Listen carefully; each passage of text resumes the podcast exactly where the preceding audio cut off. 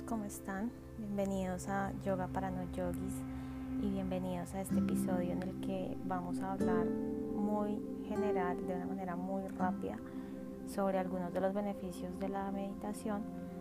De eso quiero hablarles en otro episodio y les voy a hablar sobre los tipos de meditación que me pareció súper interesante.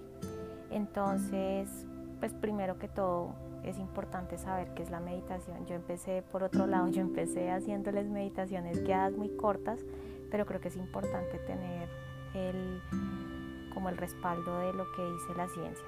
Entonces, la meditación consiste en una práctica en la que el individuo usa una técnica que puede ser, por ejemplo, la atención plena o enfocar su mente en un objeto, pensamiento o una actividad en particular para entrenar así la atención y la conciencia y lograr un estado mentalmente claro y emocionalmente tranquilo y estable.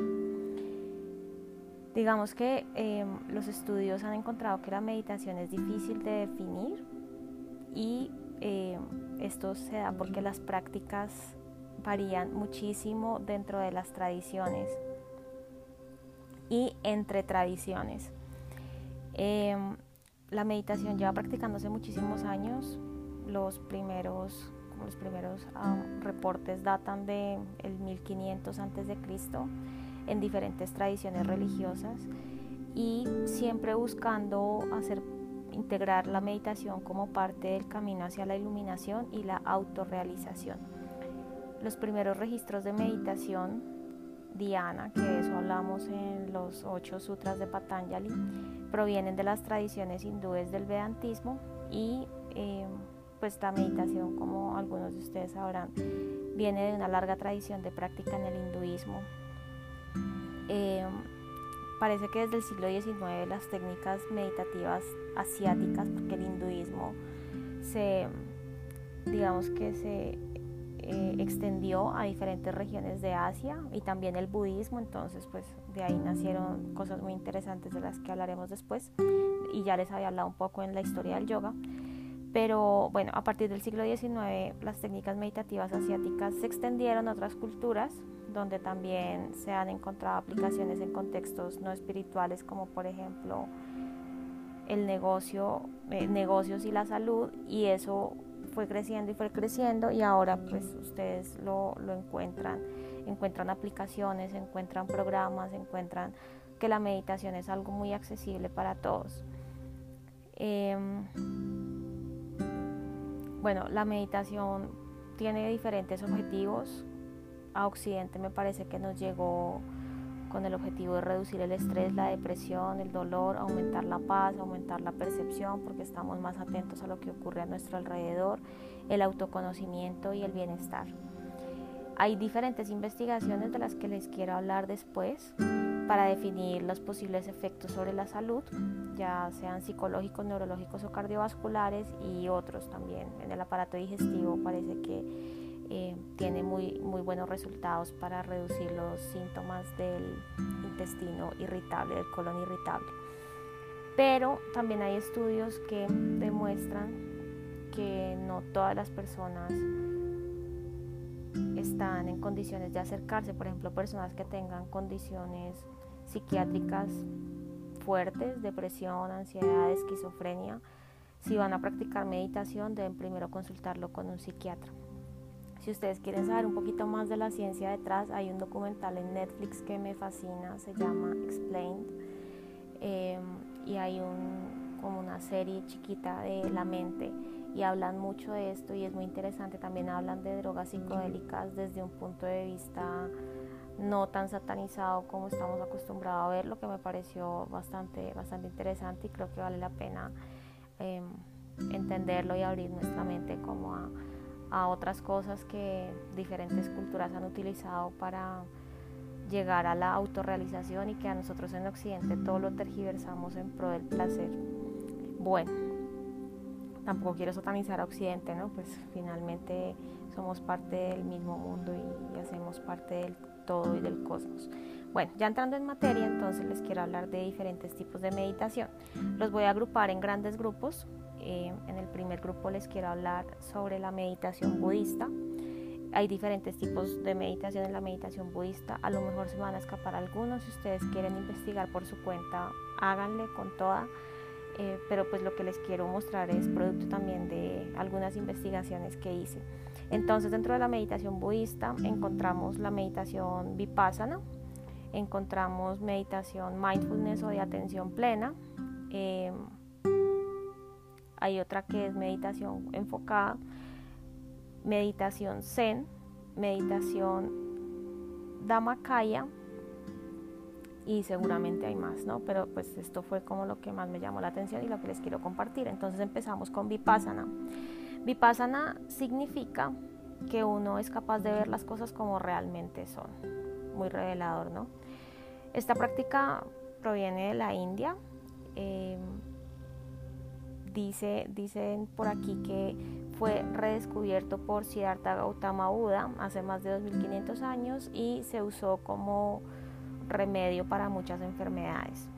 La técnica en qué se basa? En la autoobservación y en observar las variables de la mente. Entonces, ellos, eh, ellos no, digamos que esta técnica sostiene que una persona puede tomar el control de su propia mente al observar las variantes de la misma. La cadena de acciones y reacciones ya empieza a volverse consciente y la negatividad y el sufrimiento desaparecen. Em, pues hay que tener en cuenta que esto no sucede en un abrir y cerrar de ojos de la noche a la mañana. Em, y pues hay cursos que llevan a cabo esta, este tipo de meditación y le enseñan a las personas de forma gratuita en diferentes ciudades, em, pues para el beneficio de, las personas, ¿no?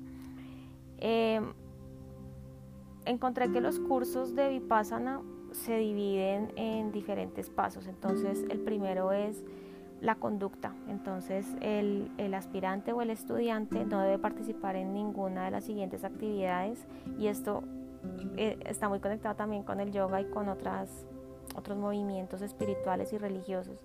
Entonces, ¿cuáles son esas actividades? Asesinato, robo, actividad sexual, mentiras e intoxicarse. Eh, Asesinato también se refiere a violencia en, otras, en otros tipos de meditación que yo he practicado. Y eh, intoxicarse se refiere a consumir sustancias que alteren mi estado de conciencia. Em, pues obviamente está el trago, está el alcohol, están las drogas y yo conozco yogis, de, sobre todo de la conciencia de Krishna, que no consumen café porque dicen que el café le puede alterar a uno los estados de conciencia y creo que a veces puede pasar. Obviamente pues esta es mi percepción, ustedes son libres de creer y de investigar lo que ustedes quieran. Eh, yo les hablo obviamente desde mis experiencias. Todos los sesgos, de las personas eh, provienen de experiencias pasadas que se van acumulando. Bueno, el objetivo cuál es entonces? Traer tranquilidad a la mente para que pueda estar preparada para la observación de sí misma. El segundo paso es mantener foco en la respiración, eso también se aprende. Em, el objetivo pues con, esto de la respiración es dominar la mente manteniendo el enfoque en el momento presente y eso ocurre cuando llevamos la atención a la respiración. El tercer momento, el tercer paso, disculpen, es observar las sensaciones en el cuerpo y no reaccionar ante ellas. Entonces observar si a mí algo me está doliendo, no voy a reaccionar si me quiero poner de pie porque me talla la silla en la que estoy sentado, pues me quedo sentado, no reacciono. Es, es bien retador, me parece muy interesante. El objetivo pues no es solamente entrenar al cuerpo, sino comprender las sensaciones, desarrollar ecuanimidad y aprender a no reaccionar ante esas sensaciones del cuerpo, porque el cuerpo suele, suele, dominarnos. Nosotros no dominamos nuestro cuerpo en muchos casos. Finalmente, el cuarto paso consiste en emanar amor y buena voluntad para todos los seres vivientes y para todo. El objetivo es desarrollar la pureza y el amor. Bueno, ¿qué sigue? Eh, la meditación mindfulness o atención plena, que em, se origina también en las enseñanzas budistas y es la técnica más popular de meditación en Occidente. ¿Qué se hace? Se presta atención a los pensamientos a medida que pasan por la mente. No se juzgan estos pensamientos ni nos involucramos con ellos, simplemente los observamos eh, y empezamos a tomar nota de los patrones. Obviamente no es como que yo estoy meditando y tengo una hoja al lado para abrir los ojos, tomarnos y volver a cerrar. No, es después de que yo termino la meditación que digo, uy, este pensamiento es recurrente. Digamos, em, si una persona está entusada, como decimos en Colombia, o sea, em, como la canción de Tusa de Carol G y Nicki Minaj, eh, Tusa significa perder un amor.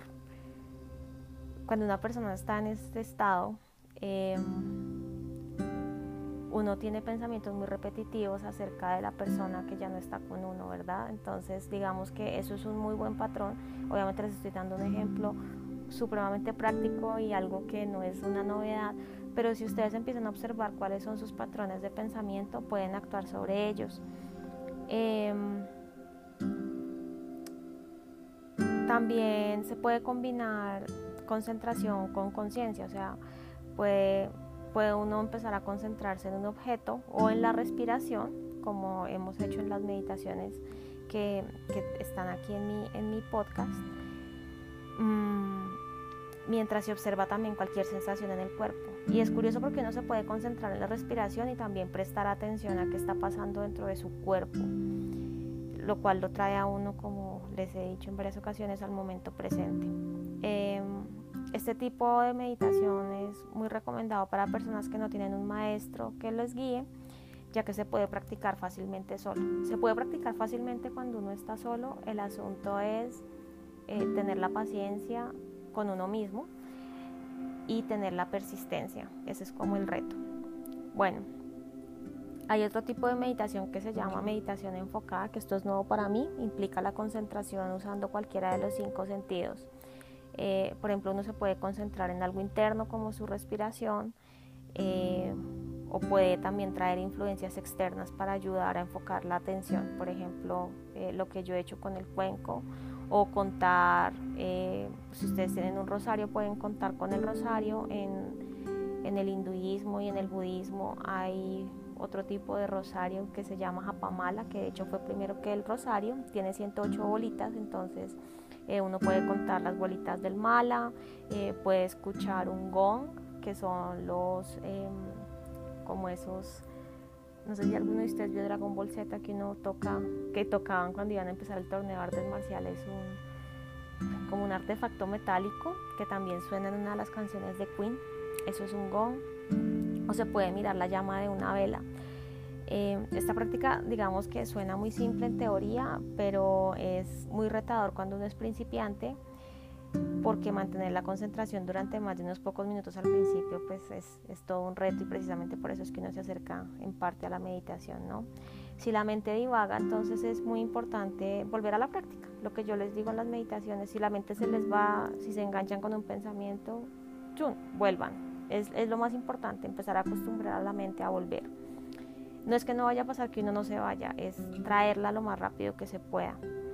Eh, también está la meditación zen, em, que significa, zen significa en japonés sentarse en concentración.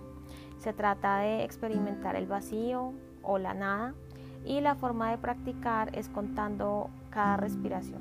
Entonces, inhalo, exhalo, y ahí voy uno, dos, tres. Eh, la concentración de la respiración debe ser completa.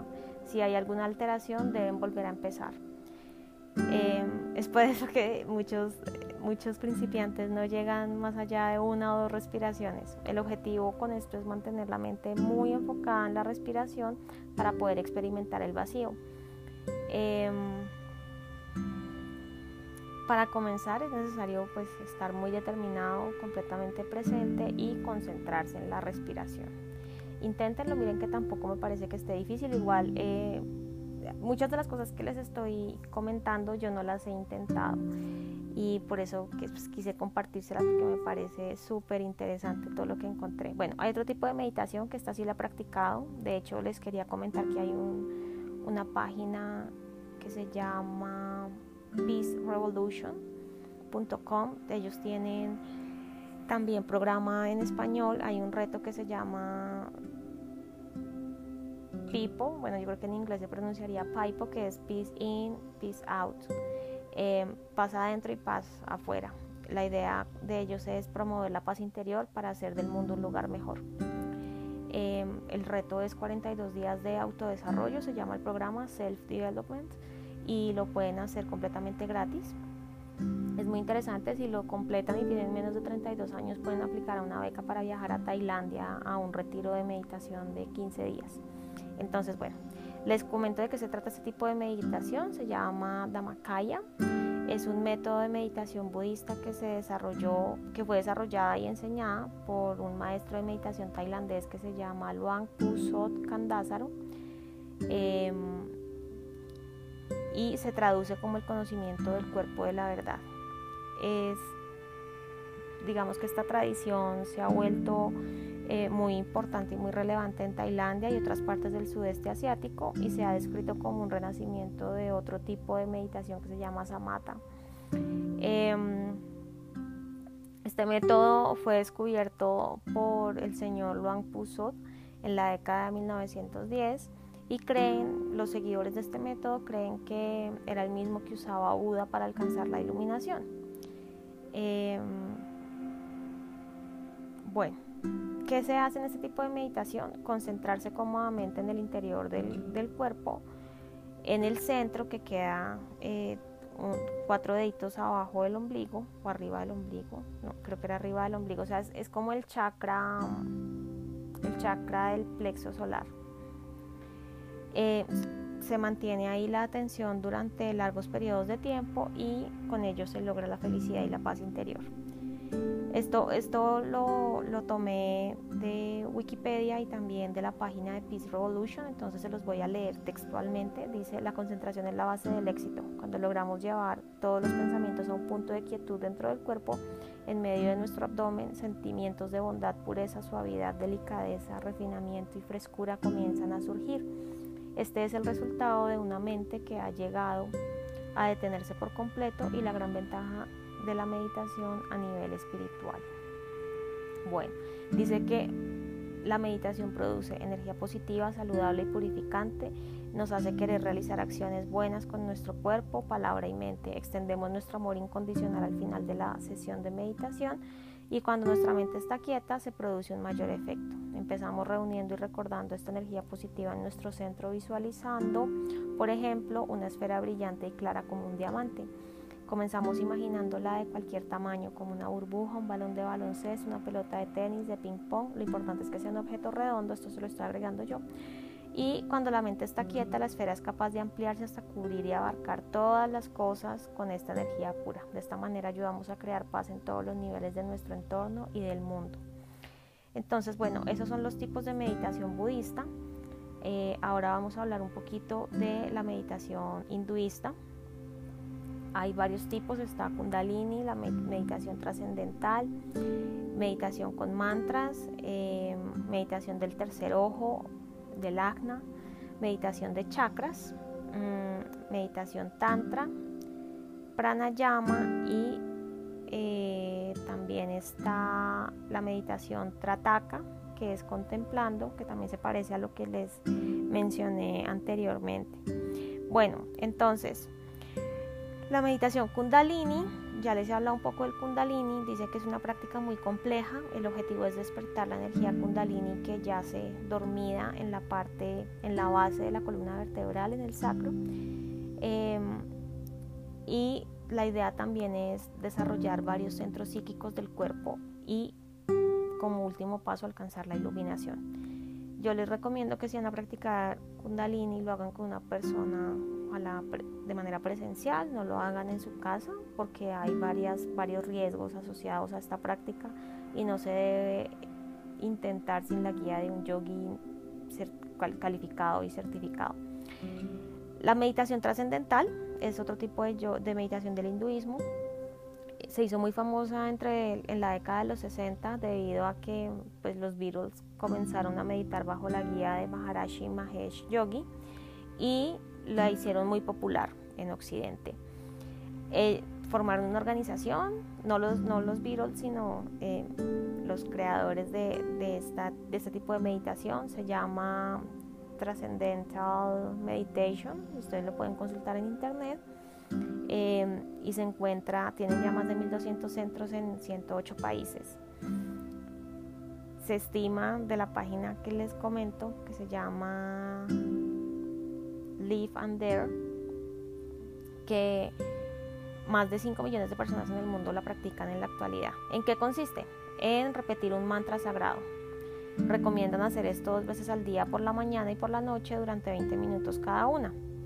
Eh, ellos dicen que no son una organización religiosa, aunque reconocen que la repetición del mantra está dirigido, está enfocado a, las deidades. Pueden consultar en internet, eh, tienen un sitio que se llama Maharishi, que se escribe con H, R-I-S-H-I Open University o tm.org, tm.org. La meditación con mantras, que es la otra, consiste en cantar sonidos sagrados Em, y pues miren que esto siempre ha sido una forma de enfocar la mente, por eso en diferentes religiones también lo utilizan, el catolicismo lo usa mucho. Em, dicen que este tipo de meditación es muy potente y eficaz debido a los efectos vibratorios de los sonidos, porque uno mismo los produce y lo está recibiendo. El sonido se produce cuando la vibración golpea el tímpano y se transporta al cerebro. Esto explica que el sonido es vibración, por supuesto vibraciones específicas se han encontrado, y eso sí, si quieren busquen en Google Scholar, eh, vibraciones específicas pueden estimular el sistema endocrino, específicamente la glándula pituitaria, que es la glándula maestra y es la que está asociada al, séptimo chakra o al chakra corona. Eh, y también este tipo de vibraciones se asocian a la glándula pineal ubicada, eh, ubicada en la cabeza y se asocia al tercer ojo. Cantar un mantra mantiene la mente ocupada mientras uno respira con un patrón específico. Es como cantar una canción y el patrón de respiración se vuelve el mismo que el patrón de respiración eh, del, cantante. Los mantras em, son sonidos que cuando se activan producen una frecuencia determinada y bueno, estas frecuencias están relacionadas con 84 meridianos en el paladar em, y cuando se estimulan con este tipo de sonidos pueden producir una frecuencia específica. Entonces cuando uno está ya un poquito avanzado le piden no ubique la lengua en tal parte o repita tal palabra, repita tal otra, pues porque cuando uno, por ejemplo, ah, ustedes pueden buscar los villamantras de los chakras, está Ram, la, Bam, Lam. Em, cuando uno hace ese tipo de sonidos la vibración cambia. Eh, según pues, la ubicación de la lengua en el paladar para la pronunciación de, estos mantras. Entonces, em, pues dicen que la, liberación de diferentes tipos de vibración puede producir liberación de hormonas em, y producir cambio de humor y de emociones por em, la frecuencia que pasa del hipotálamo a la glándula pituitaria. Mm, bueno, esto, para esto hay unas investigaciones de las que luego les quiero hablar porque me parece súper interesante y mi lado nerdy investigador quiere contarles de esto en, como en un lenguaje más claro y sencillo. Eh, hay otro tipo de meditación que es muy parecida a la meditación enfocada, se llama Trataka y consiste en mirar, fijar la mirada en un objeto externo, generalmente una vela, una imagen o un símbolo eh, esto se hace con los ojos abiertos y luego con los ojos cerrados para entrenar los poderes de concentración y visualización de la mente. Eh, después de cerrar los ojos, la persona debe mantener la imagen del objeto en su ojo mental, o sea, en esa pantalla de cine, porque nos armamos unas películas tremendas que tenemos en la cabeza cuando cerramos los ojos y empezamos a echar globos o a imaginar cosas. Entonces, ese, ese ojo mental con el que fabricamos videos y hacemos dramas se puede entrenar para alcanzar objetivos espirituales. Em, está muy asociada entonces también al entrenamiento de la habilidad de visualización o de imaginería. Los invito también a que busquen estudios sobre imaginería, es impresionante, sobre todo en deportistas, es increíble. Bueno, está la meditación del tercer ojo o el afna, que está enfocada en la atención en el punto entre las cejas o el entrecejo. Eh, la atención se dirige constantemente a este punto como un medio para silenciar la mente. con el tiempo esos espacios de silencio entre un pensamiento y otro se hacen frecuentes y más profundos, eh, más profundas, perdón, esas brechas silenciosas y eh, cuando uno está empezando con este tipo de meditación el tercer ojo, Normalmente se aconseja que con los ojos cerrados se dirija la mirada al entrecejo y eso ayuda mucho y si ustedes lo practican eh, cuando estén haciendo meditaciones guiadas, pueden buscar en YouTube, van a empezar a ver el chakra y van a entender por qué se le asocia un color morado al tercer ojo. Bueno, y está también la meditación de los chakras, eh, en la que el practicante se enfoca en uno de los siete chakras del cuerpo típicamente haciendo algunas visualizaciones y cantando un mantra específico como lo, que les mencioné anteriormente, se llaman Villa Mantras para cada chakra, están en este orden, Lam, Bam, Ram, Yam, Ham y Om. Em, las, las más comunes, las prácticas más comunes de meditación de chakras se realizan con el chakra corazón, eh, tercer ojo y el chakra de la corona. Esos chakras son eh, Ram, digo, el, el Villamantra es... No, momento.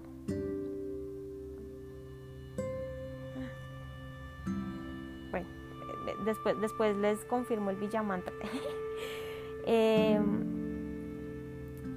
pero bueno, las meditaciones, insisto y les recuerdo, las meditaciones más comunes de los chakras son las del chakra corazón, el tercer ojo y el chakra corona. Hay otro tipo de meditación que es el Kriya Yoga, que es un conjunto de ejercicios de energía, respiración y meditación enseñados por Paramahamsa Yogananda, un yogi muy, muy influyente en Occidente. Em, esta práctica es muy adecuada para personas que tienen un temperamento o más bien que tienen unos rasgos de personalidad entregados a la práctica devocional y que buscan aspectos más espirituales de la meditación.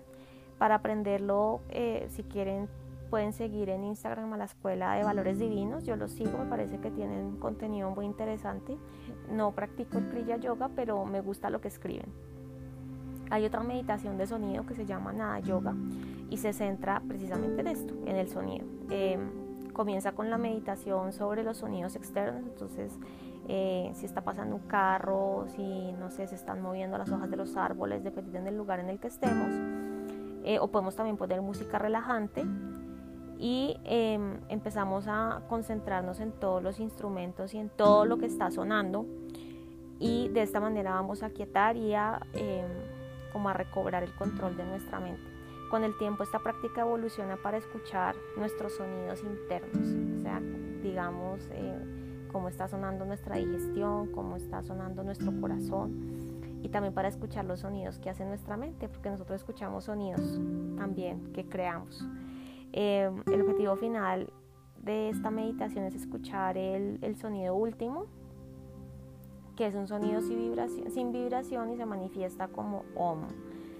Em, está también la meditación tantra, que no es, bueno, nosotros tenemos asociada la palabra tantra, tantra perdón, a, todo el tema de sexual, de de yoga sexual y em, pues les quiero contar que la mayoría de prácticas de tantra nada tienen que ver con el sexo ritualizado porque esto del sexo ritualizado fue practicado por una por una minoría de linajes el tantra es una tradición muy rica, tiene muchísimas prácticas contemplativas diferentes y hay un texto que es autoridad en este, en este tipo de yoga, porque también es un estilo de yoga que se llama Vijnana Bhairava Tantra eh, y enumera 108 meditaciones. 108 es un número importante en las culturas asiáticas, ahí les dejo el dato. Entonces, enumera 108 meditaciones. Em, la mayoría de ellas muy avanzadas porque pues, se requiere cierto grado de quietud y de control mental. Ah, les voy a, mencionar algunas cositas, algunos ejemplos de ese texto. Entonces dice, funciona la mente y los sentidos en el espacio interior del corazón espiritual. Concéntrate en el espacio que ocurre entre dos pensamientos. Fija la atención en el interior del cráneo con los ojos cerrados. Medita sobre la sensación de dolor. este es muy difícil. Yo tengo un perfil, un umbral de dolor muy bajo, a mí me duele cualquier cosa en extremo y cuando un dolor me visita, mm, una terapeuta me aconsejó preguntarle cuál era su propósito porque los dolores son mensajeros, ¿no? Entonces, que le preguntara al dolor qué vienes a enseñarme eh, y qué tengo que aprender. No, es muy difícil. O sea, yo, yo la verdad todavía no lo logro. Bueno, eh, otra, otra de las recomendaciones es Contempla el universo o el propio cuerpo como si estuviera lleno de dicha. Escucha el sonido de un instrumento musical mientras se apaga, que fue lo que hice cuando estábamos haciendo la meditación del cuenco. Em, dice también escucha el sonido anahata, o sea, el sonido del chakra corazón. Bueno, finalmente les voy a hablar de la meditación pranayama, que consiste en la regulación de la respiración y no es exactamente una meditación, ¿saben? Eh, es una excelente práctica para calmar la mente y prepararla para la meditación, que fue lo que yo hice en el episodio anterior a este. Hice una práctica de pranayama, obviamente muy principiante, muy cortita. Em, y pues una de muchas, ¿no? Hay varios tipos de pranayama. El más simple y el más comúnmente enseñado es eh, cuatro cuatros. Entonces, eh, esto significa respirar contando hasta cuatro sostener 4 segundos, exhalar 4 segundos y mantener vacío durante 4 segundos.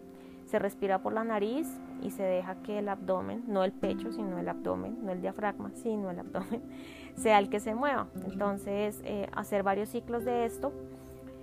Y esta regulación de la respiración equilibra los estados de ánimo y pacifica el cuerpo y se puede realizar en cualquier lugar. Eso sí, por favor, si ustedes sienten que se están ahogando, no lo hagan no lo hagan. Yo pienso que con los pranayamas hay que tener mucho cuidado, así como recomiendan tener, mucho cuidado con el kundalini, porque en algunas personas y según sus antecedentes o sus comorbilidades, o sea, las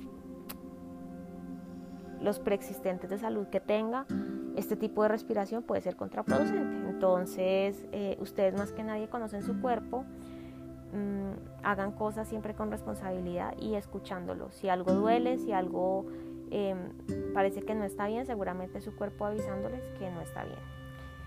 Vamos a dejar por acá porque hablé bastante, volví a retomar mis podcasts, mis episodios largos y les voy a dejar una segunda parte que la publico la otra semana sobre la meditación en China. Es súper interesante, les doy un adelanto, yo he estado practicando Qigong es muy chévere, es muy parecido al tai chi. Eh, con eso a veces complemento mi práctica de yoga. Les quiero hacer unos anuncios. Em, llevo desde abril diciendo que voy a crear unos cursos y ya por fin tengo la estructura de los cursos. Les estaré contando de los cursos, no, ya creé uno, les estaré contando más adelante. Y los invito a que me sigan. Cambié, cambié el, usuario de una de mis cuentas de Instagram, ahora se llama Yoga para No Yogis Edi. Em, y ya tengo la página web, es yogaparanojogis.com, la estoy organizando, la estoy cuadrando, ya próximamente les voy a contar qué voy a ofrecer. Entonces les agradezco muchísimo por seguirme, muchísimo por los comentarios que he recibido en mis redes también sobre el podcast. En Facebook también cambié el usuario, antes estaba como Edisa Lozada, ahorita me encuentran como Yoga para no Yogis Edi. Em, y pues nada, les estaré contando más adelante cómo evoluciona la creación de mi producto y de mi emprendimiento. Muchísimas gracias por sintonizarse conmigo y ah, también les tengo otro anuncio. Eh, mañana voy a publicar un episodio sobre amor propio porque en Colombia septiembre es el mes del amor y la amistad y quiero hacer un episodio especial sobre yoga y, amor propio, valga la redundancia. Entonces estén muy atentos, muy atentas y mañana les daré ese bonus de, podcast, de, podcast, de episodio. Un abrazo y que tengan un buen día, una buena tarde, una buena noche, bueno, lo que sea a la hora que me estén escuchando. Bye bye.